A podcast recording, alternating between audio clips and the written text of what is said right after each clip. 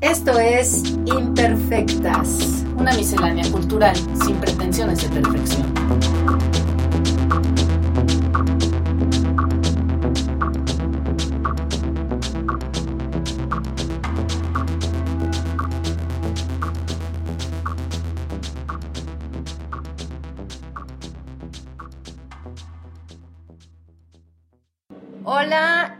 Estamos en un nuevo episodio de la segunda temporada de Imperfectas y ahora regresó la mancuerna. Y me hace ojitos y yo Exacto. ¿qué? tengo que decir imperfectas.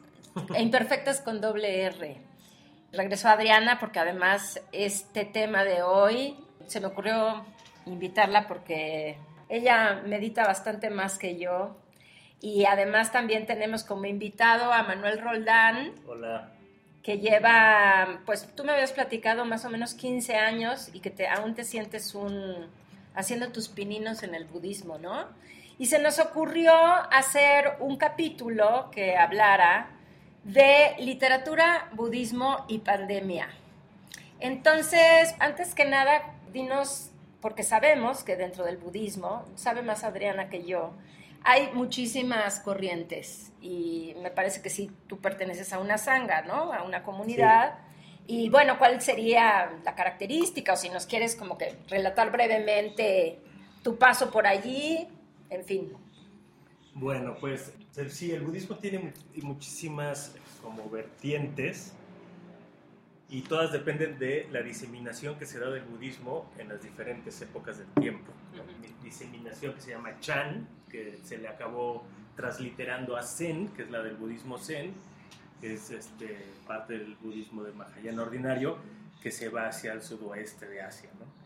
Y luego así hubo varios, hubo otros que se fue hacia Laos, Cambodia, que es el, se le conoce como el camino Hinayana, o el camino menor.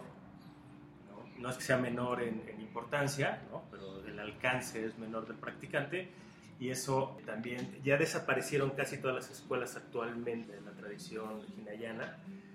Y la última, y que es la que realmente genera una influencia muy importante en Occidente, que es la del budismo tibetano. Tibet se volvió un referente mundial desde que se empezó a ser poco a poco famoso, porque aparte era un paso los Himalayas entre Rusia y Europa, y bueno, la parte este más bien de India, entonces ahí es donde los occidentales, como generalmente hacemos, le echaron un ojo y empezaron a presionar para poder controlar un poquito el territorio. ¿no? Entonces dentro de las enseñanzas o dentro del set de enseñanzas se cree que o se dice que el Buda dejó 84 mil enseñanzas.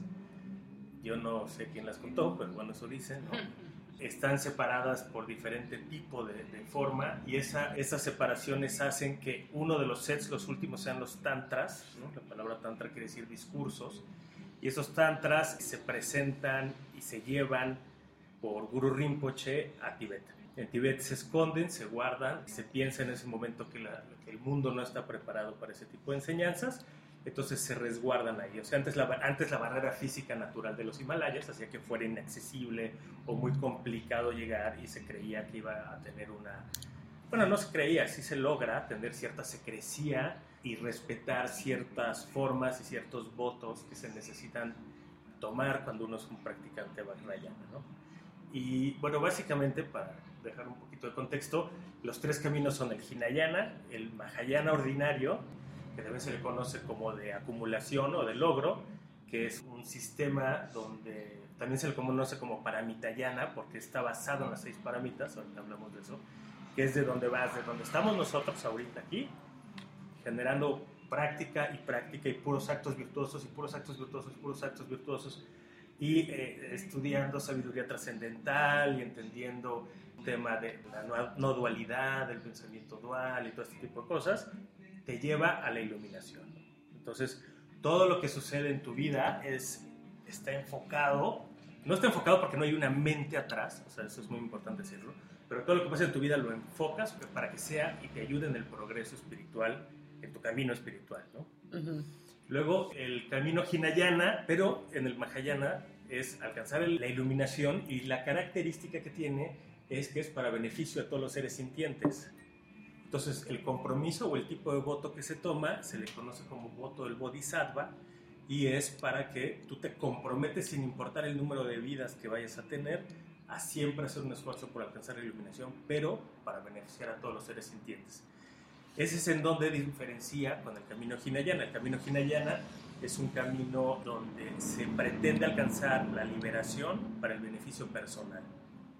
Entre, así, de una forma muy simplista, es como si yo no puedo estar bien, ¿cómo puedo yo transmitir algo así?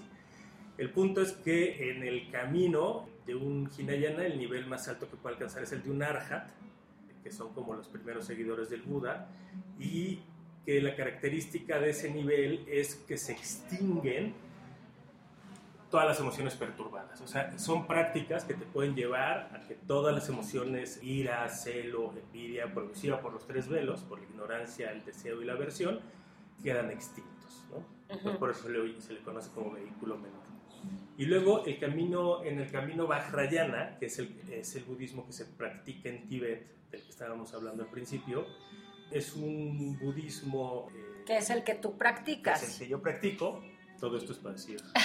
que yo estoy en chorero. eso. no, está bien, somos este, así, clavados. En el camino Vajrayana, la intención es, a diferencia del Mahayana ordinario, este que es Mahayana extraordinario, es cuando el Buda se ilumina, una de las, dice muchas cosas, pero una de las principales cosas que dice es, todos los seres tienen naturaleza única. Eso es como el potencial de la iluminación. ¿no?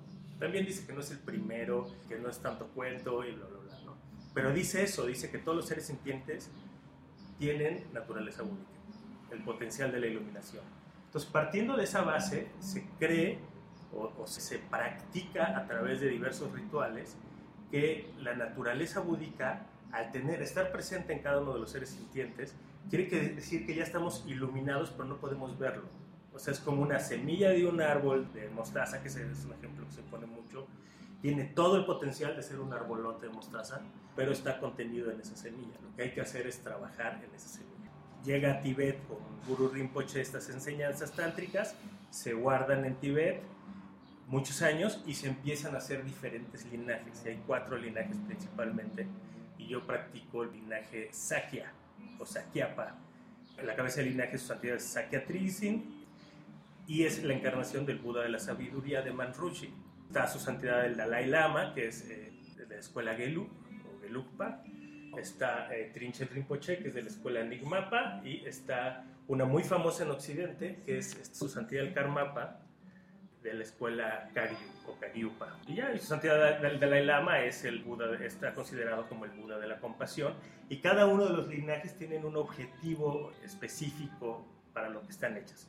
La escuela Gelug, o el linaje Gelug, es su santidad el Dalai Lama, era la encargada, y digo era porque ahorita ya no lo es, era la encargada de llevar las relaciones diplomáticas, económicas y sociales del Tíbet, o sea, como de la administración de, de la zona. Entonces era por eso es tan famoso su santidad. ¿no? Sí. La escuela Sakya es la escuela de, de la sabiduría, la escuela eh, Kagyu es la escuela intuitiva y la escuela Guru Rinpoche, la que lleva Guru Rinpoche, que es este, la Nigmapa, es la escuela antigua, es la primera en llegar a, a. Bueno, okay. y todas estas son particularidades como del budismo tibetano, bueno, Así de es. las diferentes ramas del budismo tibetano. Y como platicábamos al inicio, hay muchísimas ramificaciones de lo que se entiende como budismo. Acá en Occidente tenemos de pronto muchos conceptos aislados que van desde la iluminación, el Buda, palabras como karma, dharma, meditación, prácticas, diferentes usos de la meditación que no tienen que ver con lo espiritual. Pero bueno, aquí lo que estaría muy interesante explorar sería como qué conexión hay con esta búsqueda de la iluminación, que es como una cosa común en cualquiera de las ramas, y un momento como la pandemia. Iluminación en pandemia. Exacto, o sea, ¿cómo crees tú que queramos o no, todos estamos como tratando de ir para allá? Bueno, el, hay una visión muy como nueva, hace unos 100 años, de que todo el esfuerzo colectivo karmático nos lleva, estamos como que continuamente trascendiendo como niveles o algo así. Y, es, y no es así exactamente eh, como funciona. El karma te obliga y te mantiene en el samsara, ¿no? que es el ciclo este de, de, renacimiento y muerte en el que estamos metidos El budismo considera que existen seis reinos, tres inferiores, tres superiores, y de acuerdo a lo que haces tú en tu vida es donde vas a renacer, ¿no? En el tema de, la pandemia pues, existe el karma colectivo, existe el karma maduro, el, karma individual, hay muchísimas formas de analizar y de reestructurar, aproximarnos a, a los estudios del karma, pero en un tema como la pandemia es muy curioso que el budismo tiene una particularidad que hacen los monjes cuando se rapan. Y esto. ¿Estás buscando la palabra tibetana original? No, no, no, en ah. español no. Es este... ¿Dan sus votos o qué? Ajá, o sea, es un poquito como que te El ascetismo. Del mundo, ¿no? Ajá. Te recluyes un poco del La vida monacal. Es, es como un retiro, exactamente. Tiene un nombre, ahorita me acuerdo, ¿no? Y hay muchas prácticas que están hechas para llevarte a eso. Una de las cosas más complicadas de un practicante budista o de una persona que pretende ser budista es la cantidad de distractores que hay en la vida moderna occidental. Vivimos en una sociedad, eh, número uno, que tiene la peculiaridad de consumir todo, incluida la espiritualidad, ¿no? O sea, todo, todo lo que tiene, estatus, libros, conocimiento, todo, todo es consumir, consumir, consumir. Es como una máquina así consumidora terrible, ¿no?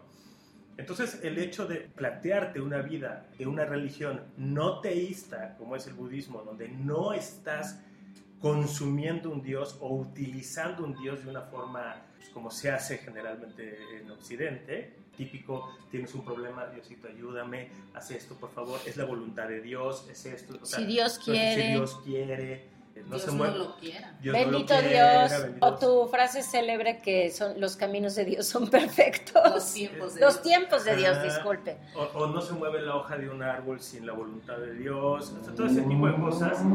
Para una persona que no practica eh, una religión de esa forma, eh, una religión ateísta, la postura es un poco inversa, o sea, porque no nace de consumir, o sea, de jalar de hacia afuera las deidades o la espiritualidad y tenerlas hacia adentro. O sea, una persona, y esta es una opinión muy personal, que se aproxima y busca una religión, la que sea, generalmente es una persona ya con un determinado nivel de sufrimiento, de dolores en la vida, de golpes, de confusiones, de no entendimiento de cosas. Y lo que está buscando es como cierta claridad.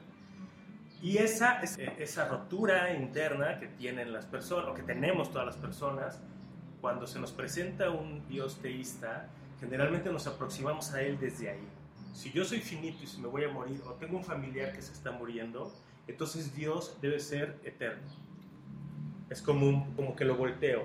Si yo puedo estar aquí, pero no puedo estar al mismo tiempo cuidando a mi hijo en la alberca que ahorita está nadando o estar en otro lado, entonces Dios sí puede, es, lo hago omnipresente. Entonces, pues que cuide a Dios que ahorita está en la alberca.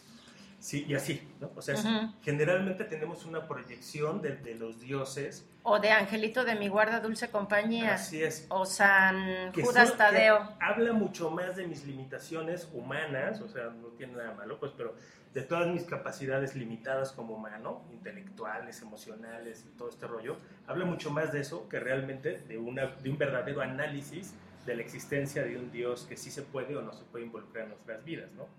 Entonces, en el tema del budismo es al revés. En lugar de jalar de afuera hacia adentro la espiritualidad y meter ese Dios y pedirle, me siento solo, Dios, por favor ayúdame, eh, Dios, eh, consígueme un trabajo, Dios, que, que no me dé COVID. Que no me dé COVID, bla, bla, bla, es exactamente al revés.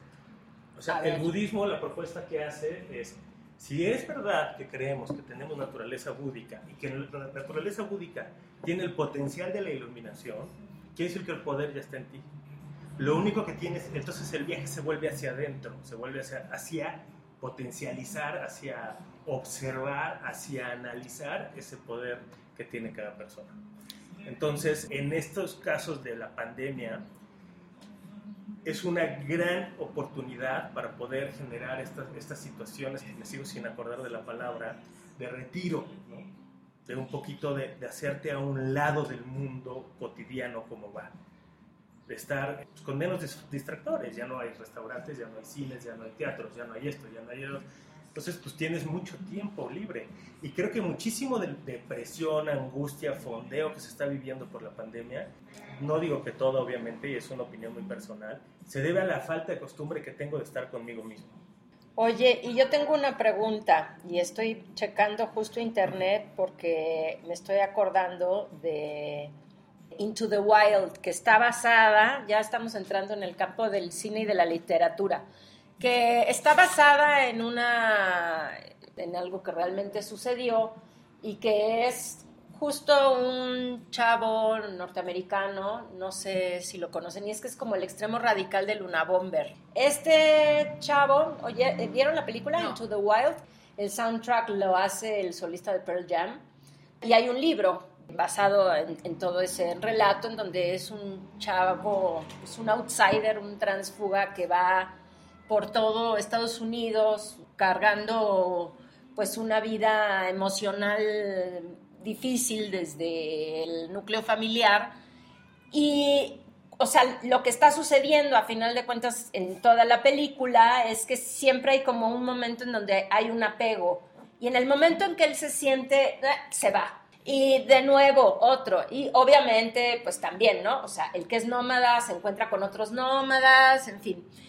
Hasta que, pues finalmente sí, o sea, lleva un chingo de tiempo él solito comiendo, ahora sí que casi que como San Juan Bautista, sí, o sea, comiendo langostas y miel silvestre, como dice la Biblia, tal cual, y se envenena, se envenena y él lleva un diario.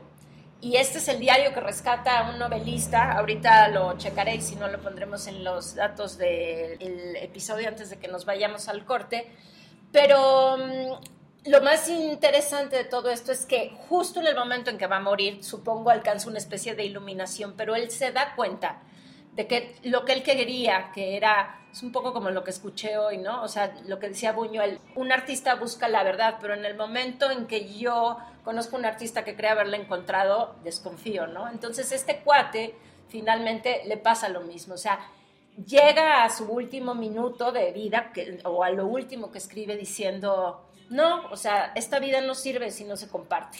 Esta vida no sirve en el ascetismo. Entonces, es una de las cosas, digo, porque la idea es también hablar de literatura, en donde yo a veces, no es que discrepe, pero bueno, y formada por lo menos en mi caso en el seno de una familia con principios cristianos y en una escuela de monjas, pues gran parte de mi vida, ¿por qué, o sea, todo esto del desapego y, de las pasiones lo entiendo hasta cierto punto, pero pues la condición humana versus la iluminación, ¿qué pasa? Digo, yo sé que, como el budismo dice, pues probablemente en esta vida llegues a un cierto nivel y si existe la reencarnación en la que sigue, pues llegarás a otra, ¿no? Entonces, no sé, o sea, como que budismo, literatura y pandemia, de verdad que no sería una cuestión más como, o sea, sí ir hacia adentro, pero para finalmente estar más contento con lo que te toque vivir, con el todo, o sea, siendo en este caso,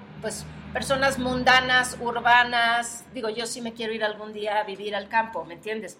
Claramente hoy, hoy por hoy no lo voy a hacer, ¿no? Entonces, ese es como el punto a mí de quiebre en toda esta serie de, de cosas que están, que yo sé que son ancestrales, pero que podrían estar de moda. Mira, eh, sí, estoy totalmente de acuerdo contigo. Lo que pasa es que aquí hay, hay, un montón de problemas de traducciones y de percepción de lo que es el budismo que llegaron a Occidente totalmente confundidas. La iluminación es un estado angelical. Esa idea de un hombre iluminado puede estar aquí, no es un estado que de eternidad tampoco ni nada. Se le conoce, nada lo voy a decir así porque es muy complejo explicar, es una danza entre la vacuidad y la luminosidad. Así, ya, ¿no? Y eso es lo que genera. El punto es, la palabra que la que no me acordaba hace rato es renuncia. Renuncia. El budismo te invita a generar renuncia, pero a ver, ¿Pero por qué? ¿Pero renunciar a qué? Ahí voy, ahí voy, ahí voy. Ahí voy. es que no estoy de acuerdo. que escribió hoy en la mañana. Ah, muy bien, muy bien. La renuncia no quiere decir que me aísle del mundo. El hecho de que esté rodeado todo el tiempo de gente en un estadio, en un cine, en un esto, en el otro, no quiere decir que esté compartiendo con esas personas. O sea, vivo en una dinámica de entretenimiento mental un tanto neurótica por no estar conmigo y por estar como buscando actividades, ¿no? Y, me hago adicto a las series, y me hago adicto a esto, y me hago adicto a, a leer y así, y bla, bla, bla, bla, bla, bla, ¿no? Pero no es en realidad, no me genera eso, no me ayuda a generar un contacto real, íntimo con la persona enfrente. Y voy a poner otro ejemplo. Una de las cosas que yo creo que generan muchísima soledad y muchísima competencia en el mundo occidental es culpa de las religiones teístas. Voy a poner un ejemplo. Si yo, yo creo en Dios, no, no creo en Dios por supuesto, pero vamos a suponer que yo creo en Dios, ¿no? Y entonces en mi misión de vida están las cruzadas, ¿no? O cómo arrasaron los musulmanes en el siglo VI a todos los tibetanos en Pakistán y todo esto. Ellos creían fervientemente que su Dios los mandaba a aniquilar, a convertir a toda la gente que se hubiera podrido al infierno o algo así rarísimo, porque no eran musulmanes o cristianos. Aquí el problema es que yo le estoy respondiendo a Dios, no le estoy respondiendo a otro ser sintiente. Entonces eso me aísla del ser sintiente creo que tengo la razón y puedo estar con mucha gente y sentirme profundamente solo. Puedo tener una familia muy bonita y mi hijo y mis sus abuelos y todo este rollo y no entender de qué caray se trata toda la vida. Entonces me genera un aislamiento total. Eso, porque entonces yo tengo ya la puedo abusar de ti, puedo entrar y robarte aquí en, en tu café, llevarme en la caja. Cancelado, cancelado. Cancelado, cancelado. La superstición. Porque yo sé que lo necesito y yo le rindo cuentas a Dios. Pues ahí está un bicharajo por ahí, ¿no? Que dice, yo le rindo cuentas a Dios, a los hombres no, ¿no? Algo así va. Pero yo siento que... Pero, ahí voy, ahí ok, voy. a ver. En el tema del budismo, una religión no teísta, al tener todos los seres sintientes, naturaleza búdica, yo reconozco que hay una naturaleza búdica en ti, en ti, en mi perro, en así, bla, bla, bla. Entonces, eso me hace entender que la vida tuya es tan importante como la mía y mi felicidad nunca va a estar por encima de la tuya. Mi felicidad no es más importante que la tuya y eso en Occidente no se entiende. En Occidente sí creo que como soy cristiano, yo estoy sobre ti porque eres una atea que no entiende nada lo que sea. Entonces, si yo a través de generar renuncia, no quiere decir aislamiento, de generar renuncia, generar prácticas, donde verdaderamente desarrolle cualidades de compasión, por ejemplo, de amor. Y una cosa que al ratito si quieren platicamos que se llama sabiduría trascendental o en análisis de los tres círculos, me doy cuenta que verdaderamente lo que me separa a mí de ti son puras percepciones. No hay nada en realidad que me separe. Sí, sí, sí, sí. Y eso estudiado y bien estudiado, que lleva bastante tiempo, te hace ver que existe una red de conexiones entre todos los seres sintientes y esa, esa red se le conoce como Dharmadhatu y en esa red estamos todos interrelacionados. Y al estar todos interrelacionados es, si yo le hago daño a él, aunque no te conozca a ti, estoy dañando esa red entonces daño a todos. Y es como la pandemia misma. O sea, Sí, pero lo que pasa y lo que quería decir, y perdón, porque la verdad, Adriana, tú, ahora sí que tú ibas, pero rapidísimo no, nada no, más. por favor. En ese sentido, lo que tú decías, Manuel, es que yo sí siento que me acuerdo muy bien de un libro que decía, en donde los principios de las revoluciones pacíficas que hacía Gandhi eh, estaban muy de la mano y hasta él dijo, ¿no? El cristianismo es un hinduismo. Porque yo no creo tampoco que la religión católica o judio-cristiana o el islam te digan ve y mata a este para imponer tú. Ese es un recurso civilizatorio, colonialista, de interpretación que no lo hizo ni siquiera o el islam o el judaísmo o en este caso pues la iglesia católica apostólica romana, lo que quieras. Incluso, y, regresando al tema, Sí, sí. me acuerdo muchísimo de un libro que me encantó cuando lo leí hace mil años, que es un intercambio epistolar entre Julio César, Cleopatra y me parece Marco Antonio y no sé cuál, algunos otros, ¿no? Que es Los idus de marzo de Thornton Wilder. Y la manera en cómo empieza es de verdad así, me pareció incluso hasta dramática, lo, lo veo casi cinematográficamente, porque lo que pasaba en este caso con los el jerarca del Imperio Romano era hacerle creer a los sacerdotes el día en que era bueno para irse en campaña, ¿no? Para irse a la guerra en contra de los bárbaros. Y entonces tenían evidentemente trucos, conjuros, magias, y entonces lo que hacía este en cuestión, que ya no me acuerdo si era Julio César o Marco Antonio, era tener unas perdices que estaban famélicas muriéndose de hambre y el día en que él quería irse a la batalla, sacaban a las perdices, las perdices empezaban a picar entre ellas, empezaban a comer y decían, hoy es el día de la batalla, ¿no? Entonces, a final de cuentas siento que esto es quizás una cuestión como más de nivel de comprensión, pero vamos a un corte y regresamos con más, porque ya llevamos 27 minutos, wow. Regresamos.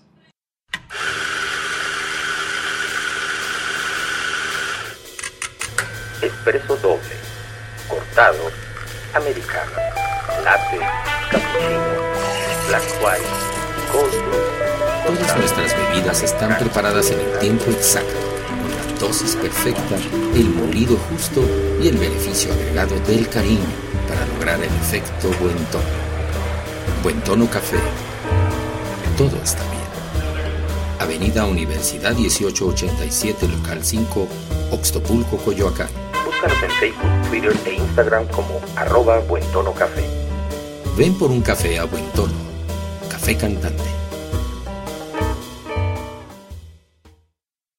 Estamos de nuevo aquí haciendo una gran introducción para el episodio de Budismo, Literatura y Pandemia.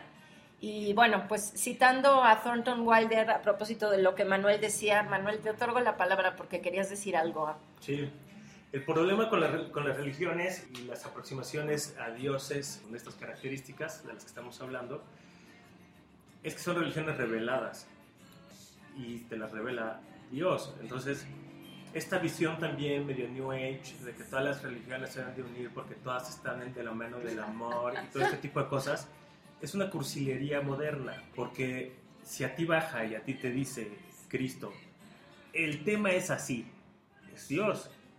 Y luego a ti eh, baja... eh, este, La Virgen de Fátima. Es lo que te iba a decir. No. Cristo mandaría a Juan Diego o algo así. No, no mandaría a Hims. Pero es un recurso civilizatorio, volvemos a lo mismo. Y a ti te dices así de esta otra forma. ¿Y a ti cuándo te vas a poner de acuerdo? Nunca. Porque te lo dijo Dios. ¿Cómo vas a discutir, discutir con un musulmán? Nunca, porque está escrito en el Corán, en la Torá, en la Biblia, cómo es. Y sí, ok, es un recurso civilizatorio, pero si tú lees la Biblia está llena de guerras, sangre, martirios, Dios pidiéndole a, a un cuate que mate a su hijo Sí. y todo este tipo de cosas. ¿no? Abraham. Entonces, ajá. Ahora, también el entendimiento de la Biblia que se tiene actualmente también es profundamente pobre. Hace muchos años tuve la oportunidad de estudiar exégesis de la Biblia, tres años. La aproximación que se tiene cuando se hace la exégesis del texto, el análisis exegético, es totalmente diferente. Es mentira, o sea, la presentación que se tiene hoy de los dioses es como de maguitos. Como de, ah, aparecen, ah, hacen. Bueno, el Antiguo Testamento es eso, ¿no? Es un Dios caprichoso que de pronto hace berrinches como de niño de cinco años, ¿no? Y manda pestes y se enoja. Y un poco también. Perdón, No, no, sí, sí. continúa. No, entonces a lo que voy es eso. Sí, la religión siempre ha sido usada para ese tipo de cosas, pero si estamos hablando de que hay una diferencia tangible entre una religión creada por los hombres que genera todas las complicaciones que generan los hombres en sí, ¿no? incluido el budismo, o sea, no está exento, o sea, no estoy diciendo que esa sea la panacea, o sea, siempre que el hombre mete la mano, pues mete su ego, mete su prestigio, mete su avaricia, mete su, su deseo de poder, mete su deseo de control sobre los demás, porque sí, no podemos hablar de, de nada inherente en el ser humano, pero tenemos esa tendencia hacia manifestarnos, hacia comportarnos de esa forma. Pero bueno, era más o menos eso. Ok. Adriana. Es que es larguísimo, la verdad. Sí, o sea, no, ya sabemos que, mira, todos los temas dan para hacer un doctorado, pero ¿qué quieres tú comentar o preguntar? Sí, pues es muy interesante todo esto que el budismo siendo una religión o algunas personas lo toman como filosofía nada más, no teísta, sino, o sea, que no se centra en una sola persona. O sea, no es un dios, como dices, no es un mago, sino que es un hombre que se iluminó. Eso hace que para cualquiera sea aspirable iluminarse. Y hace ratito Manu decía esto de que ahora no podemos dedicarnos al- a las renuncias porque pues hay que comer, hay que pagar colegiaturas, hay que pagar rentas, hay que pagar... O sea, hay que vivir, ¿no? Y eso no te deja tiempo para la práctica, que es lo más importante, que es una de las tres joyas ¿no? del budismo, la meditación. Y entonces, ahí vamos ya, ya casi llegó a la literatura. Sí. entonces, la pandemia nos obliga a encerrarnos, pero eso no necesariamente nos hace renunciar. ¿Cómo dirías tú que se puede ser budista en una época como esta? Porque, por ejemplo, cuando empezó Budista todo, en el Metro Pino Suárez, en hora sí, pico. Sí, porque ese es el, o sea, Ese es el la verdadero última vez reto. que sentí que estaba cerca de iluminarme por unos segundos, estaba en un balneario, acabábamos de llegar, Claro. era, ya sabes, las pinches mil maletas, los niños, espérate, no sé qué. Y entonces llegamos y por fin me siento y yo voy a meditar. Y me pongo en posición y respiro y empiezo a oír reggaetón en la familia de al lado. Y de todos modos pude meditar y fue como, vi esto que dicen de la claridad, ¿no? O sea, como una, con los ojos cerrados yo podía tener una percepción clarísima de lo que había alrededor y como una perfecta aceptación de ese momento presente.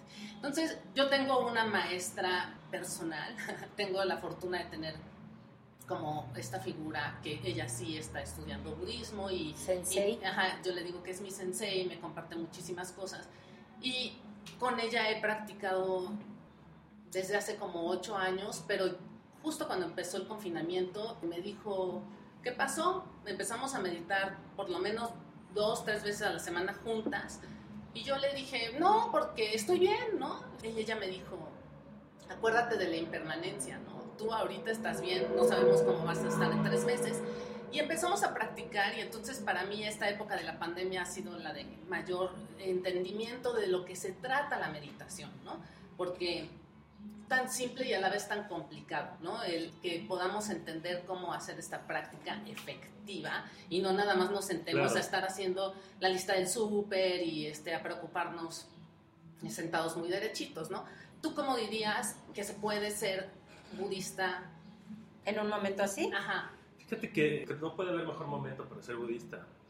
Hay dos tipos de renuncias. La de los monjes, ¿no? donde pues, es evidente, ¿no? renuncian a todo lo que hizo el Buda. Buda era hijo de un príncipe y se fue y dejó todo. De hecho, pues, los harapos que se ponen los monjes porque fue la ropa que encontró de un muerto que estaban quemando en el Ganges. Puso así, se rapó y todo el rollo. Y se volvió asceta y después dejó el ascetismo y eh, fue cuando encontró la iluminación. Pero bueno, ese es un tipo de renuncia que es en este caso la que hacen los monjes.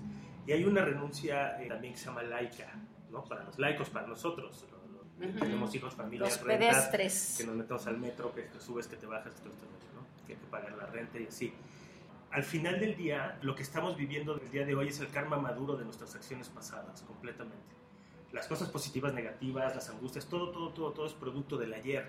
Al no haber un barbón rector de mi vida que me ponga pruebas para superarlas o no, o me haga favores o me facilite la vida o lo que sea, ¿no? al no tener esa concepción de espiritualidad, todo lo que yo hago es responsabilidad que va a madurar en mi continuo mental, esas semillas de karma más adelante. Eh, lo que estoy viviendo el día de hoy, o estamos viviendo el día de hoy, simplemente es karma maduro. Simplemente. Entonces, si tienes una vida muy agónica, muy complicada, muy así, es porque anteriormente, pues, tu comportamiento puso semillas de- con esa naturaleza en tu continuo mental y ahorita las causas y las condiciones son propicias para que esas semillas germinen. Bueno, pues germinan y eso es lo que estás experimentando. Entonces, si estás en el metro Tacubaya a las 2 de la tarde como una sardina, es un excelente y un extraordinario momento para ponerte a reflexionar sobre la preciada vida humana, por ejemplo. Las meditaciones llevan cierto estado de, o sea, van de en ciertos niveles, ¿no? Casi, no, bueno, no casi. Todas las enseñanzas que deja el Buda, pero no vamos a hablar ahorita de las tántricas porque son como más complejo. Todo el Mahayana ordinario y todo el camino Hinayana es producto de la observación del Buda. Por eso siguen vigentes después de 2500, 2600 años. Seguimos teniendo la misma avaricia, seguimos siendo presa de nuestro egoísmo, de nuestros deseos sexuales, de nuestra ambición, de nuestros miedos, de nuestros complejos.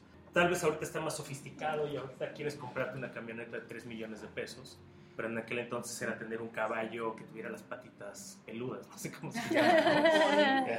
Tener una tela, así una, algo de seda o no lo sé. Pero es lo mismo, la naturaleza es exactamente la misma. Entonces, no importa en qué momento y en qué contexto podamos ver esto, eso hace muy valiosa las enseñanzas del Buda. No necesitan este, pues, como una como refrescarlas, o sea, al final del día si entiendo la médula de donde estoy trabajando, el nivel al que estoy trabajando con la práctica budista es la misma que hace 2500 años. Aunque ahorita estoy en el, metro, en aquel entonces tal vez estaban en el desierto, estaban en no sé dónde, ¿no? pero al final del día las emociones perturbadas, o sea, los tres velos, la ignorancia, el deseo y la aversión, son los regentes de todas las ilusiones que estoy generando. Oye, y ahora sí, ya hablando de libros, estaba acordándome y la vez que nos vimos te pregunté de este libro de Huxley que se llama Las puertas de la percepción, que hoy investigando también recordé lo que decía Walter Benjamin con las iluminaciones, no porque Benjamin le dijera a todos sus cuates que se metieran hashish, o sea, más bien era un recurso como para decir a los burgueses que dejaran, desenajenaran y desalienaran su mente. Por eso es que a final de cuentas después Benjamin está tan vinculado con los surrealistas, porque él los considera la inteligencia europea en ese momento, ¿no? Y Huxley, al igual que Benjamin, sobre todo lo que usaba era mezcalina, y en ese momento, por eso es que se llama las puertas de la percepción, porque una vez ingerido esto, comienza a escribir teniendo sus vivencias, ¿no? Y me estaba acordando de un podcast que de hecho te he mandado, pero que Adriana y yo hemos escuchado varios, uno que Dante, que lo saludamos, Dante de Berlín, Dante Busquets, que es Sam Harris, y que Sam Harris llega al budismo, pero por vía contraria. Un día que se toma éxtasis, siendo además bastante chavillo, ¿no? 19 o veintitantos, no sé, con un solo amigo, tiene un momento que dice, wow, o sea, ¿de qué manera puedo yo llegar a sentir esto, esto que acabas de decir, que es como tú y yo somos lo mismo, no hay nada de por medio, y que creo que hoy por hoy también hay experiencias que mucha gente persigue, por ejemplo, en la ayahuasca o en el peyote, o los Beatles yendo a ver a María Sabina y comiendo hongos, la pregunta es a la inversa, o sea, ¿qué es lo que se busca a final de cuentas en la meditación? ¿Una especie de estado alterado de la conciencia o, más bien estamos alterados siempre? Exacto. Según yo es el reconocimiento de la mente, el ver, conocer el estado natural de tu mente. Ese es el objetivo de la práctica. No lo podemos ver porque vivimos en estados alterados. Esta visión es muy interesante lo que estás diciendo en relación a las drogas. Esta es una visión, como habíamos también platicado alguna vez, de la visión de Shangri-La que se da. nosotros tenemos una, una percepción de la iluminación, o sea, creemos que la iluminación es de una forma y creemos que la iluminación, el budismo, la meditación te lleva a niveles extraordinarios y bla, bla, bla, así, porque tenemos como un precassette puesto que viene de muchísimos años atrás, ¿no? Hablando de libros, hay un libro que se llama, es una novela de James Hilton, que se llama El Horizonte Perdido de 1933. Ah, la de Blavatsky. Ah, sí, sí, sí, sí, lo de Shangri-La. un libro. Uh le hicieron película. Y aquí es muy curioso. Este Hilton está muy, muy, muy, muy, muy influenciado por eh, Blavatsky. Ella logra una cosa fascinante con sus libros, que es darle a Tibet el misticismo que hoy creemos que tiene. Sí tiene un misticismo muy importante, pero la forma, la percepción del misticismo, la forma es, una locura. Es una sí, locura. es una locura. O sea, esferas de cristal, eh, gente que brinca. Pero a ver, es que es una locura y no es una locura. Claro. Hay videos de monjes que brincan de una montaña a otra, o levitando. Ay, y es que justo. pero aquí pero esta onda también que decía Madame Blavatsky de que todas las antiguas civilizaciones estaban conectadas, Mesoamérica, Egipto, Mesopotamia. Y de ahí se desprenden 17 millones de teorías de que si la pirámide Atlantis. Atlantis. Ahí están guardados los textos de Atlantis en Tíbet, según esta señora. Sí, sí, sí, sí, sí. Por supuesto, no. Esta visión que tenemos se va deformando gracias a esta señora y al queridísimo James Hilton con su libro Horizonte Perdido. En esta película, debe estar en algún lugar de YouTube, pues es un lugar en Tibet. A ver, voy a aventar toda la historia. Hay un tantra que se llama el Kalachakra. Dentro del Kalachakra es uno de los tantras más importantes de la tradición tibetana, de la tradición tántrica del budismo. Hay un reino que se llama Shambhala. Y las descripciones del reino, de ese reino de Shambhala, es que es un lugar donde no hay sufrimiento, donde prosperidad y se dan así los manguitos y todos de estamos desnudos cristianos. y todo es feliz y, y hay cascadas y la te- no, no hace frío, no hace calor. Que se ve en el arte tibetano y también mucho, esto- ¿no? ¿O no? O No. sea, bueno, como este paraíso. Estas cosas que se ven de pronto increíbles, ¿no tienen nada que ver? No. Ok. No, no, no, pregunto, pues soy una verdadera ignorante en el... Esta visión, no, esta visión es la de Madame Blavatsky. Blavatsky, Oh, sí. eso. Ajá. la que ella pone, digo, perdón, Hilton en su libro. Pero es muy curioso cómo el eurocentrismo se apropia de las ideas, lo ve, lo asimila, lo, obviamente lo pasa por su raciocinio y te explica una cosa que él cree que es. Pero se aleja terriblemente. Pues es como la, la visión de la cultura mexicana a través de Pixar, ¿no? O sea, según ellos, Coco Contemporáneamente es- podría ajá, ser, Y hasta según los mexicanos, eso es mexicano, ¿no? Que es casi el, el reino este de Ah, Disney, ¿no? sí. Ajá, o sea, como el pueblo mexicano en... No, en bueno, ya está esta onda del inframundo y de los muertos, ¿no? Cuando se va hacia allá y Pero a lo que etcétera. voy es, cuando yo toco este tema con respecto a, por ejemplo, la idea de lo mexicano para hacia con el mundo, lo que me suelen contestar es, pero está bien, porque por lo menos así está permeando, porque además es como decir que un mexicano que vive en Estados Unidos y que Sí, es sí. medio cholo pocho como le digan a que hablan mitad inglés y mitad español y mil cosas, es menos mexicano, ¿no? Que ya también es como la- las derivaciones de la cultura Ajá. y no, no lo considerarías algo así también con, con el budismo. Pues sí, o sea, al final del día todos son percepciones. Alexander, el primer monje No, capuchino occidente. que Ah. fue a Tibet, veía cosas y decía, ah, Tara Verde, ah, ser como la Virgen María, ah, el Buda, entonces ser como Jesucristo. O sea, porque obviamente Claro. tienes un referente cultural y es muy difícil explicar y observar lo que estás analizando, sobre todo en algo tan complejo que está tan, más que complejo, es totalmente diferente de la percepción. Por ejemplo, en Occidente se hizo la cultura o la costumbre de separar la razón de la re- religión o de la espiritualidad. Entonces, pues claro, tienes grandes pensadores, ¿no? Grandes pensadores en Occidente. En Oriente eso es impensable. O sea, no puedes tener una aproximación a una espiritualidad si no pasa por la razón.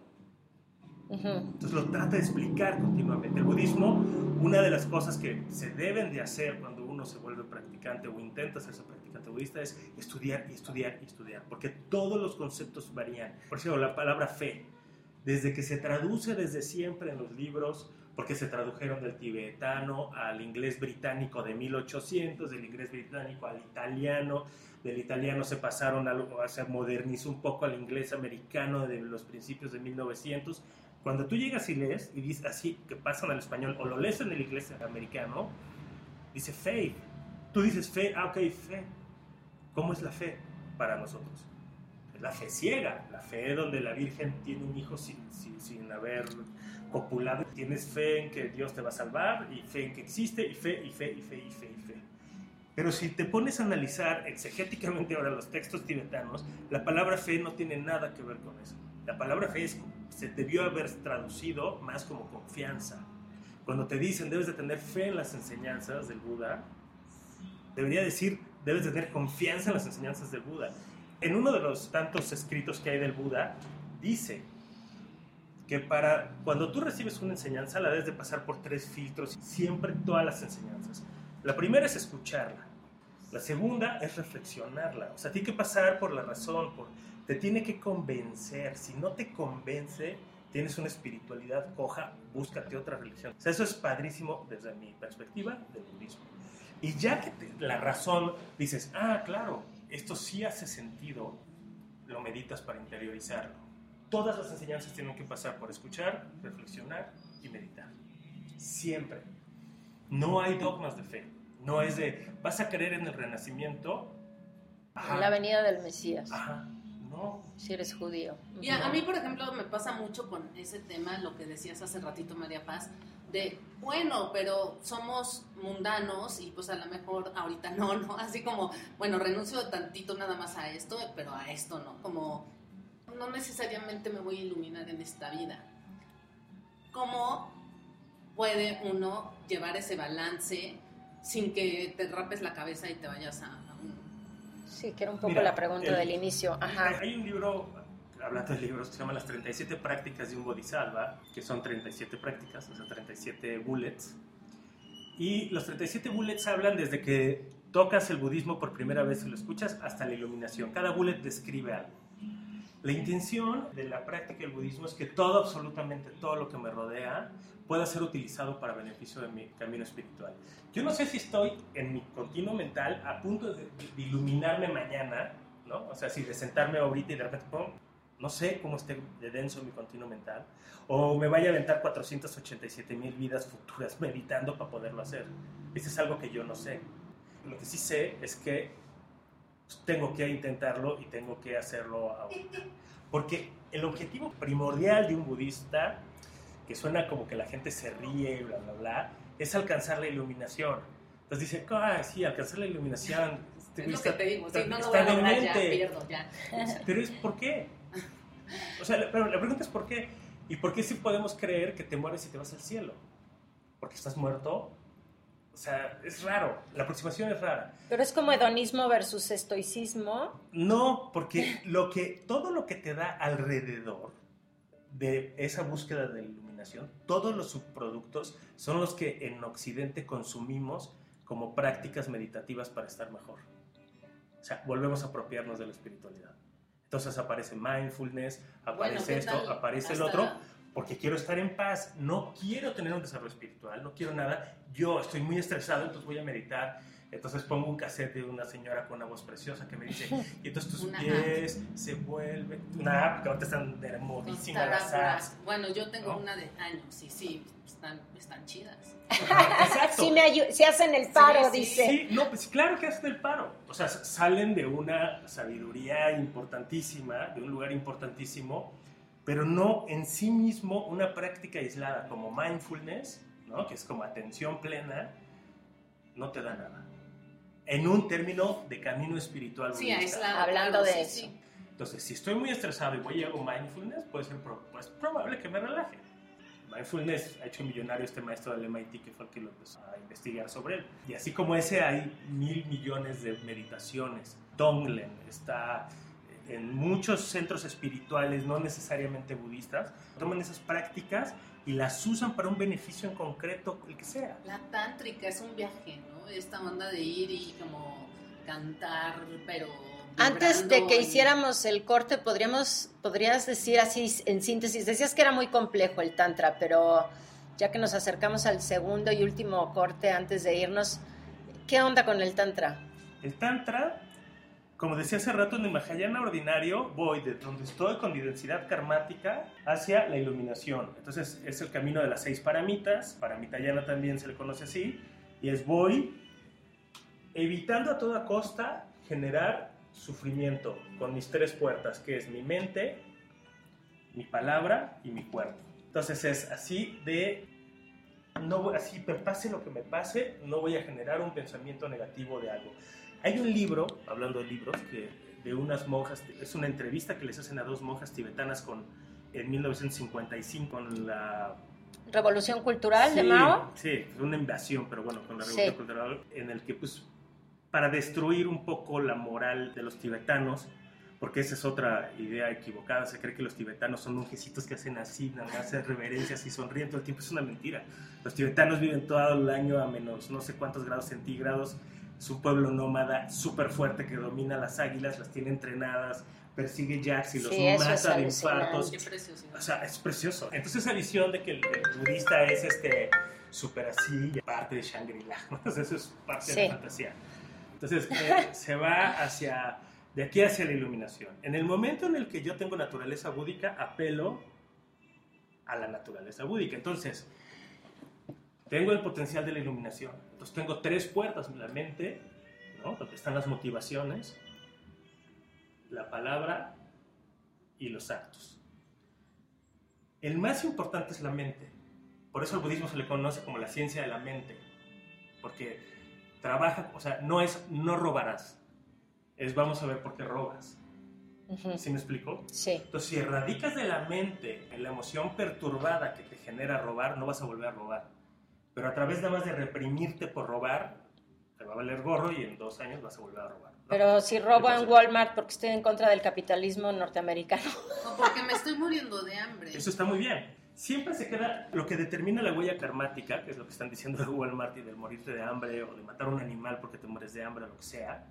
Que también hay eso del veganismo, del vegetarianismo. Sí, sí, pero Bueno, el otra gran- especismo que otra fantasiosa, horrible. O sea, quiero ver que cultives tú tus propios granos en Tibet. Se comían al Jack y lo correteaban Claro. hasta que se caía infartado de cansancio. ¿no? Sí. Pero bueno, volviendo a lo del Tantra, porque vamos así. Entonces, yo apelo a esa naturaleza búdica y lo que hago es la, mi mente, mi palabra y mi cuerpo, a través de un ritual, se purifica, un ritual que es importantísimo que lo dé un lama calificado, un lama de verdad, no un charlatán como estamos llenos. Y ahorita voy a explicar por qué. Y te presentan o te empoderan, porque también se llaman empoderamientos, la mente, el cuerpo, la palabra y el cuerpo de una deidad. Entonces, si tú quieres desarrollar una cualidad como puede ser la compasión, para esto de sentirte integrado en todos los seres sintientes, empático y bla, bla, bla, lo que hacen es, a través de un ritual, te presentan a Chenrezig. Chenrezig es la deidad de la compasión. O Avalokiteshvara en, en sánscrito. Chenrezig es en tibetano. Y a partir de ahí, tú generas una liga karmática con tu maestro, que a su vez la generó con su maestro, y a su vez con su maestro, y así, ta, ta, ta, ta, ta, ta, ta, ta, ta. Y así es como obtienes la autorización para poder empezar a practicar los tantras. Pero ¿en qué momento viene esta desviación occidental de tantra igual placer? No, ese es de hinduismo, viene Ah. del hinduismo. Ok. El, el- muchísimo de los conceptos y de las palabras tienen, hay varias connotaciones. Por decir algo, karma y dharma, ¿no? Se cree que karma es negativo y dharma es positivo. Eso es hinduista. Ah, ya, perfecto. En budismo no. Karma es puede ser positivo. Son o las karma negativo. consecuencias de tus actos. Lo sí, que- ajá, lo si que tú eres no- muy gentil, pues Sí. son actos gentiles, tu continuo mental se va a poner gentileza y van a ser gentiles contigo en el futuro. Dharma, la traducción es fenómeno. Por eso las enseñanzas se llaman llaman Dharma, porque son cómo funcionan los fenómenos, producto de la observación del Buda. ¿no? Y que son las tres joyas, es el Buda, el Dharma y la Sangha. El Buda es la mente, el Dharma son la palabra y la Sangha es el cuerpo. O sea, porque todo tiene como un símil para poder realizar y desarrollar una práctica tántrica. Entonces, lo que yo hago a través de un ritual es provocar o motivar la práctica espiritual que estoy buscando. Si estoy haciendo Chenrezig, es para ejercitar la compasión de mi naturaleza búdica. Entonces es al revés. No voy desde la contaminación que tengo kármica, por llamarle de alguna manera, a la iluminación. Si ya tengo este poder, lo que hago es apelar a ese poder y desde ahí, a través de un ritual, visualizaciones, repeticiones de mantras, todo este rollo, desde ahí empiezo a, como a hacer una pulsión en mi, en mi naturaleza búdica para desarrollar la compasión. Pero hay muchísimas deidades, o sea, hay dos troncos principales que son, la, de hecho por eso se ponen las manos así, es, de un lado están las prácticas que generan compasión, en el otro tronco están las prácticas que generan sabiduría, y juntas generan, están las prácticas de poder. O sea, cuando ven estas imágenes de personajes con muchos brazos y fuegos y pisando humanos y cosas así, Que también son, son... prácticas de poder. Y, y también de- vienen del hinduismo, muchas, ¿no? Ajá. Perfecto. Pues nos vamos al segundo corte antes de ir cerrando. Estamos en Imperfectas. Recuerden que nuestras redes sociales son arroba imperfectas con doble R en Instagram y Twitter. Y tenemos un correo electrónico. Nos pueden enviar sugerencias, opiniones, etcétera, que es imperfectaspodcast arroba gmail.com. Regresamos en un momento. Un arquitecto vale por lo que piensa o por lo que construye. ¿Cuál es el común denominador entre Walter Mercado, Liberace y Lee Bowery? ¿Qué pasa si sumas un oso, drogas? Una fiesta estival y una chica que acaba de perder a su familia. Estas son algunas de las preguntas que obsesionan a un par de imperfectas. Yo soy María Paz Amaro Y yo, Adriana Vera, y nosotras somos Imperfectas. imperfectas. Acompáñanos en Spotify, Apple y cualquiera de las plataformas de podcast. Suscríbete a nuestro canal y síguenos en nuestras redes sociales. Imperfectas. Con doble R. Estamos de vuelta en, en este capítulo que trata de budismo, literatura y pandemia. Adriana, querías preguntarle algo a Manu. Sí, pues creo que está buenísimo encontrar todas las diferencias y las similitudes entre las diferentes escuelas y al final como bien estabas diciendo hace rato hay un montón de temas comunes que son al final los más importantes independientemente de ilusiones que también ese es otro tema que da para muchas otras cosas más pero bueno yo lo que quería plantear es que justo en este momento pandémico mi maestra me invita a llevarme de la mano con la práctica para que yo en los demás días lo haga yo sola. Y resulta que yo ya llevaba unos meses escribiendo poesía cuando se declaró la emergencia sanitaria y el resultado de meditar es que yo empiezo como a soltarme a escribir, escribir, escribir. Y mi maestra me dice, es que la poesía es lo que más se parece a la meditación, o la meditación es lo que más, no me acuerdo, es una de esas dos, ¿no? Entonces, eso por un lado. Y por otro, pues justo este tema de las renuncias y del balance, o sea, como que yo no quiero soltar ese tema, pero muchas veces se cree que ser budista es ser Buda. Y lo que me repite mucho mi maestra es, ser budista no es ser Buda, ¿no? Entonces, en un punto de tanta soledad de repente, que las redes sociales, por ejemplo, pues son un distractor perfecto para que uno no alcance estos estados mentales de claridad. Ya sé que está horrible igual decir en tres puntos prácticos, pero ¿qué encontrarías así como las redes, como un distractor? ¿Las redes sociales? Ah, además de las Ah. redes, como en las redes. Mira, lo que decías de poesía es, es muy cierto. Hay una, ahorita no recuerdo el nombre, hay un género literario de los shastras. Los shastras son con los comentarios a los tantras, en donde se escribe única y exclusivamente a través de poesía. Uno de los iluminados, gran meditador muy famoso, que se llama Milarepa. Milarepa fue de joven, hizo muchos actos atroces, mató gente, se vengó por un tema de... Pero él, cuando va con Marpa, a Marpa se vuelve su maestro, empieza a pedirle que le dé las enseñanzas y después de muchas cosas accede a ser su maestro y empieza a enseñarle. Milarepa se ilumina, pero todas las enseñanzas que deja son a través de poesía. Entonces ahí está hasta el decasílabos y todo, o sea, está perfectamente bien estructurado en el idioma tibetano, pero está totalmente... O sea, yo tengo una apreciación personal sobre la poesía, que es como, esa la escribe de, de veras muy poquitas personas. Si hay una aproximación sí, divina, una Lo que me decías el otro día, que es es la... esa. Pues sí, dicho por, dicho por muchos, ¿no? No Sí. es, sí. Y distractores pues son todos, la verdad, eh, no hay cosa que no pueda ser un distractor.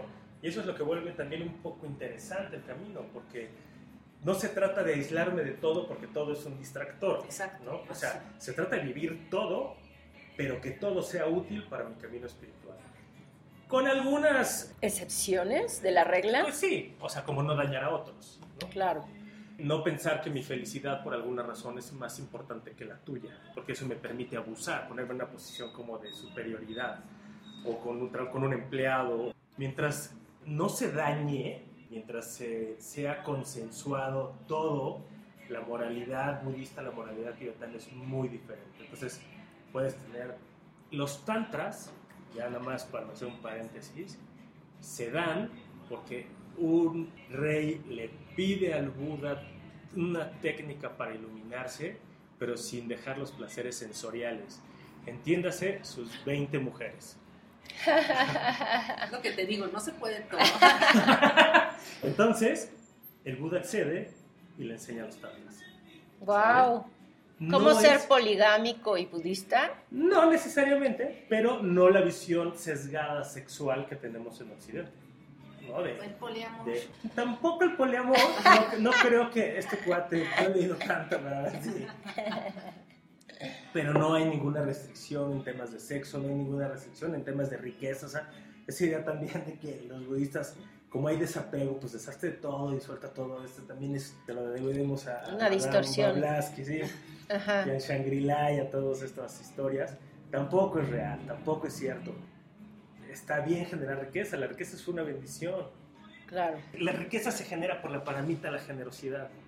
Entonces, si yo quiero hacerme millonario, rico, lo que sea, tengo que practicar la generosidad con los demás y dar. No es al revés, no es robarle y transarme a todos en los negocios para yo tener más dinero.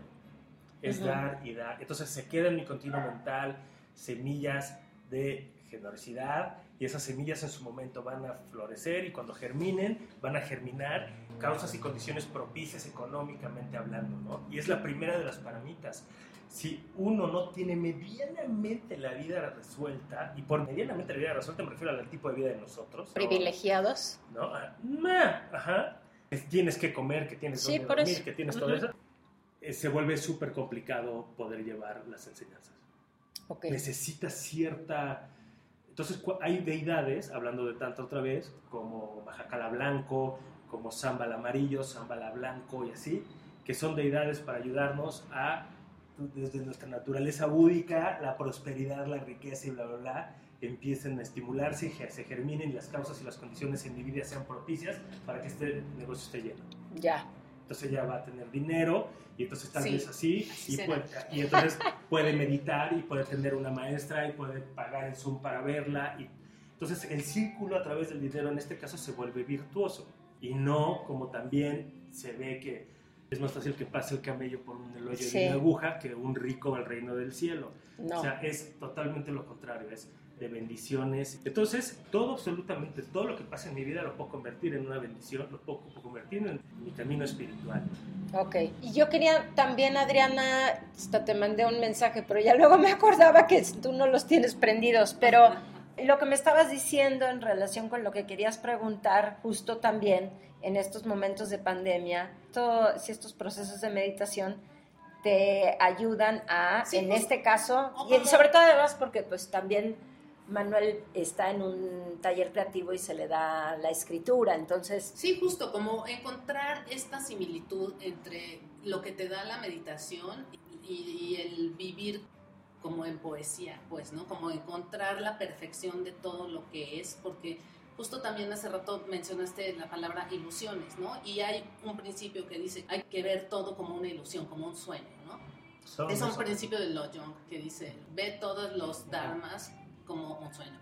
Y al final es como justamente esto de controlar nuestra mente para, o entrenarla a ver lo bueno, pero Sí. pa- para, que muy bueno para la creatividad. Como yo lo entiendo, es la visión de que todo es una ilusión es por las explicaciones de karma, ¿no? O sea, la mente sería, para poner un, ejemplo que es muy, muy útil al dar clases de karma, es la mente es una pantalla, el proyector es mi continuo mental y la cinta que le meto al proyector que va a aventar hacia allá es la proyección tal cual.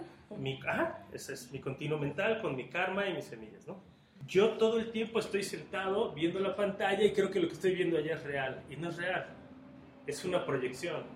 O sea, si yo logro analizar, por ejemplo, si yo me logro analizar a mí, me busco a mí algo que tenga unas características de solidez, de autonomía, de singularidad, como podría ser definida un alma, o sea, que tiene características de un alma o de un dios o lo que sea, y la empiezo a buscar.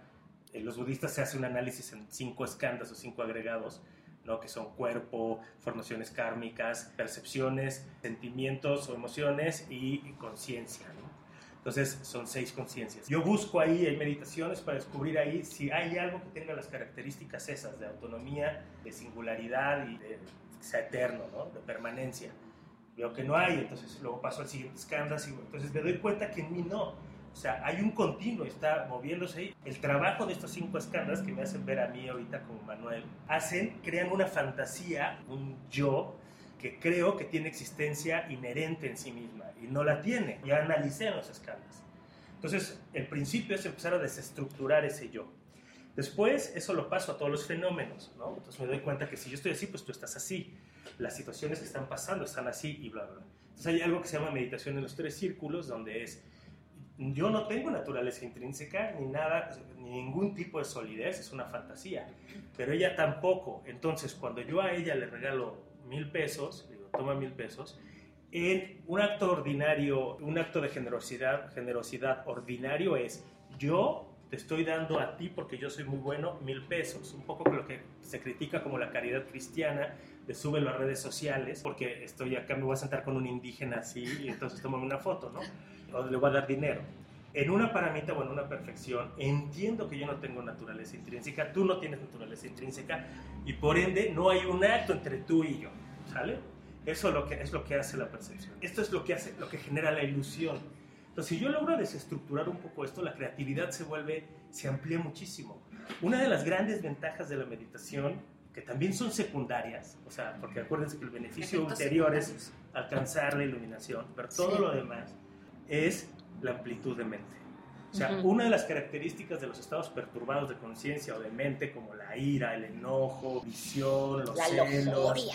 la lujuria, La avaricia. la avaricia, La codicia. si tú lo analizas tus pensamientos, cuando estás en un estado de esos, es uno tras otro y entre más intensa es, se, se hacen más estrechos. No hay espacio entre un pensamiento y otro. Entonces, si yo tengo mucho enojo, pues yo creo que todo el mundo ha pensado en matar a alguien del enojo por algo, decir, no, este sí, yo no, hijo de su... Entonces los pensamientos empiezan a acelerar, acelerar, acelerar, acelerar, acelerar, acelerar, y no hay un espacio en ningún momento para una reflexión. Lo que hace la meditación, por ejemplo, la meditación que hacen los budistas Zen, que es maravillosa, que se llama shamatha, que es contar las exhalaciones del 1 al 10 y regresar del 1 al 10 y así, tiene muchísimos beneficios, pero igual un secundario es que empiezo a darme cuenta, número uno, que mis pensamientos no me pertenecen. O sea, son, el Buda decía que la mente es como el cielo y los pensamientos son como las nubes. Porque si yo controlara mis pensamientos sería estúpidamente feliz, no me haría nada Claro. falta. No los controlo, es una fantasía. Ok. Entonces, cuando empiezo a tener, a darme cuenta de esto, los pensamientos no son otra cosa más que una cadena de, que es como un tren, ¿no? De pensamientos y que no se pueden desestructurar, o sea, no puedes quitar uno porque no hay un pensamiento presente. Digo, en el momento que lo analizas ya es pasado o todavía no llega. Entonces, en el momento en el que yo logro espaciarlos nada más, porque también meditar no es poner la mente en blanco, eso también es como la naturaleza la mente no está en blanco, ¿no? es este, más o menos esto. Entonces logro generar un espacio entre un estado, entre un pensamiento de ira que me lleva al otro, porque todos los pensamientos están ligados. O sea, primero pienso, digo, no, bueno, no, no estoy tan enojado. Y este pensamiento liga al que sigue que dice, no, pero sí se pasó de listo. Pero bueno, no importa tanto. No, ¿cómo no? Pues oye, si necesitabas ese dinero, sí, ve, ta, ta, ta. Se empiezan a acelerar, ¿no?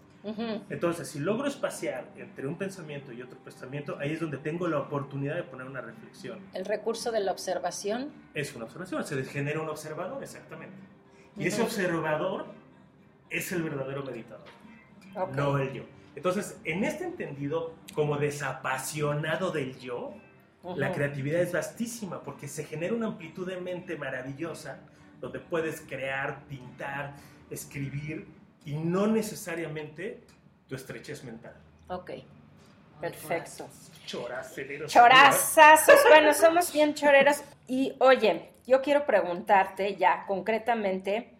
Se me antoja mucho, después de lo que leí que tú me recomendaste, ya no sé qué tanto, si más la película o el libro, Siete años en el Tíbet de Heinrich Harrer, Herrer, no sé, que la llevó al cine Jean-Jacques Hano, pero porque a mí me encanta el cine de Jean-Jacques Hano, que es como muy bien hecho, muy bien estudiado. La Guerra del Fuego es una de mis tantas películas favoritas, pero ¿tú la has leído? ¿Y qué, qué libros que no necesariamente tuvieran que ver pues, con, con el libro de los el libro tibetano de los muertos o pero o Uy, sea que ese podríamos hacer un podcast completo Claro, hablar de eso. bueno, es pues- una gran estafa. Sí, sí, también lo leí en el, en el Sí, sí, mito sí. Tíbet que me pasaste y en Ajá. esto del Shangri-La creativo que me encantó.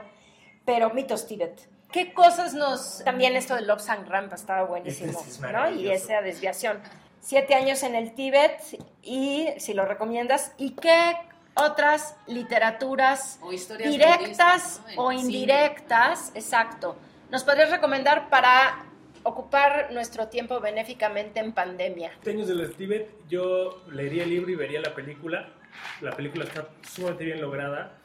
Creo que tiene solamente un, este, condimento que a los occidentales no les gusta mucho, que es Brad Pitt. Bueno, a las mujeres, a los hombres, no sé. ¿Sale Brad Pitt? Brad mujer. En la de Sí. Jan Jaka, ¿no? ¿Siete años en el Tíbet? Ajá. Ah, Entonces mira. eso la aparenta como si fuera de una película chafa hollywoodense. Pero está muy apegada a la realidad, a los textos. Kundun también. Kundun es un película. De Scorsese, sí, esa ya, esa ya. Es una joya. Hay un libro que se llama, que se lo recomiendo muchísimo, está en Amazon, lo pueden descargar para Kindle, no está caro. Se llama en inglés Wisdom in Exile y en español eh, Sabiduría en el Exilio, ya está en, en los dos idiomas. Es un librazo que escribe mi maestro, Lama Yampa. No es un libro religioso, pues, por llamar de alguna manera. Se llama eh, Sabiduría en el Exilio porque habla exactamente de cómo los occidentales ahorita, en el momento, todo lo que tiene que ver con sabiduría, con esto, lo desechamos bastante raro, lo tenemos bastante confundido. Es muy poco asequible, o nos vamos con temas políticos o nos vamos con temas esta mezcla gigantesca de ideas y rollos que ya no necesariamente son ni budismo, ni hinduismo, ni nada, ¿no? Lo recomiendo muchísimo, es un libro no muy largo, no es un libro para que se vuelvan todos budistas y se vuelvan estudiantes de la Mayampa, pero explica extraordinariamente bien cuál es la situación de la sabiduría y del budismo en el- actualmente, ¿no? ¿No has leído The Attention Revolution? No. ¿No?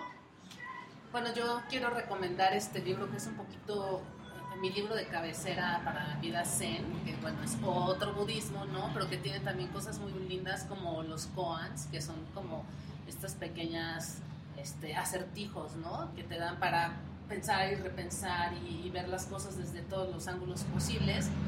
Se llama Sabiduría Zen para la vida cotidiana, es de Brenda Shoshana.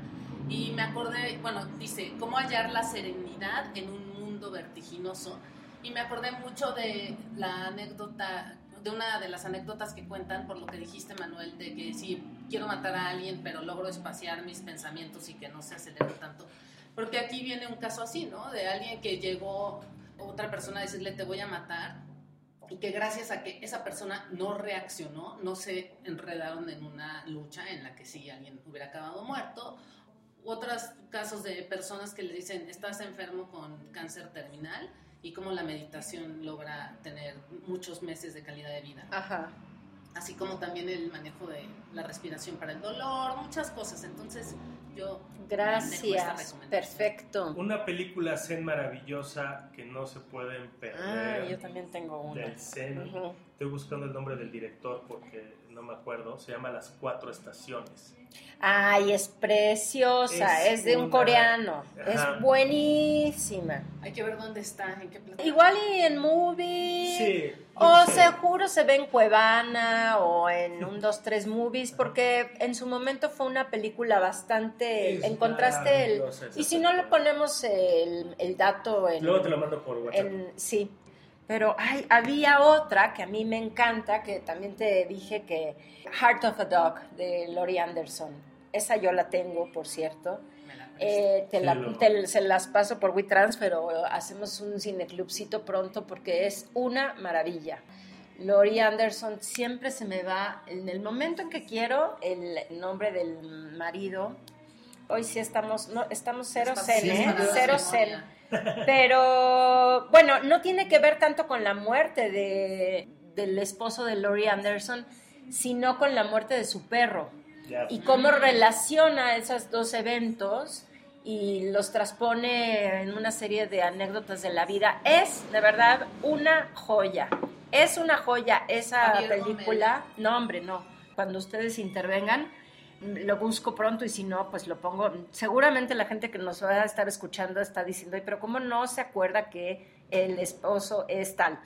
Es una película de verdad increíble y también lo de. Spotify, eh, todo lo que haya hecho Laurie Anderson, incluso su último disco, es en realidad como reinterpretar la muerte del cuerpo y los estados por los que vas pasando y el dolor que te transmite el hecho de verte, porque tú crees que estás presente pero ya no lo estás, ¿no? y toda la serie de fases, sí, pero es súper... Bueno, Laurie Anderson además tiene unas cosas que son alucinantes, o sea, que parece que sí es, vive en un mundo paralelo, pero bueno, es de mis artistas favoritas. La película que dije se llama Las Estaciones de la Vida, no las cuatro estaciones. Las cuatro estaciones son de Vivaldi. Sí, ¿y cómo se llama Kim el...? Kiduk. Ajá. Es de Kim Kiduk. Y Laurie Anderson, ahorita les voy a decir, el, el- ¿qué ibas a decir tú de...? Que hay también una novela que se llama A Tale for the Time Being, que es de Ruth Oseki y que trata de... Bueno, es la historia de tres mujeres, pero una de ellas es la nieta de una monja budista, ¿no? Entonces, este, y las historias se relacionan por medio de pues, recursos bastante imaginativos. Yo no sabía, pero yo me acordaba, quería hablar, era de Lou Reed, pero pues Mm. tal cual parece que también se casó con Peter Gabriel, Laurie Anderson. En fin, bueno, Ah, ya. pues ya nos vamos. Manuel, ¿tienes alguna red social abierta? Si la gente ¿Quieres ganar quiere contactarte o preguntar para Eh, poner Twitter. Es que no, El desapego. Se llama Dech en México, eh, pero no me acuerdo cuál es la red social, la verdad. Pero Pero de- eh, googlean Dech en México y pues, ahí está, ahí viene toda la información del centro budista. Y la mía es Manuel Roldán, eh, nada más, no sé mucho así. en Twitter. En Twitter. Bueno, Manuel lo, lo buscamos y lo ponemos. El de Adriana, como siempre, es arroba dada13 en Instagram y, Y en Twitter. Y yo, arroba María en Paz, en ambas también. Qué y gusto. imperfectas, sí, qué gusto volvernos a ver. Imperfectas con doble R o imperfectaspodcast.gmail.com. Muchas gracias y hasta la que sigue. Bye. Gracias. Bye, bye. Gracias.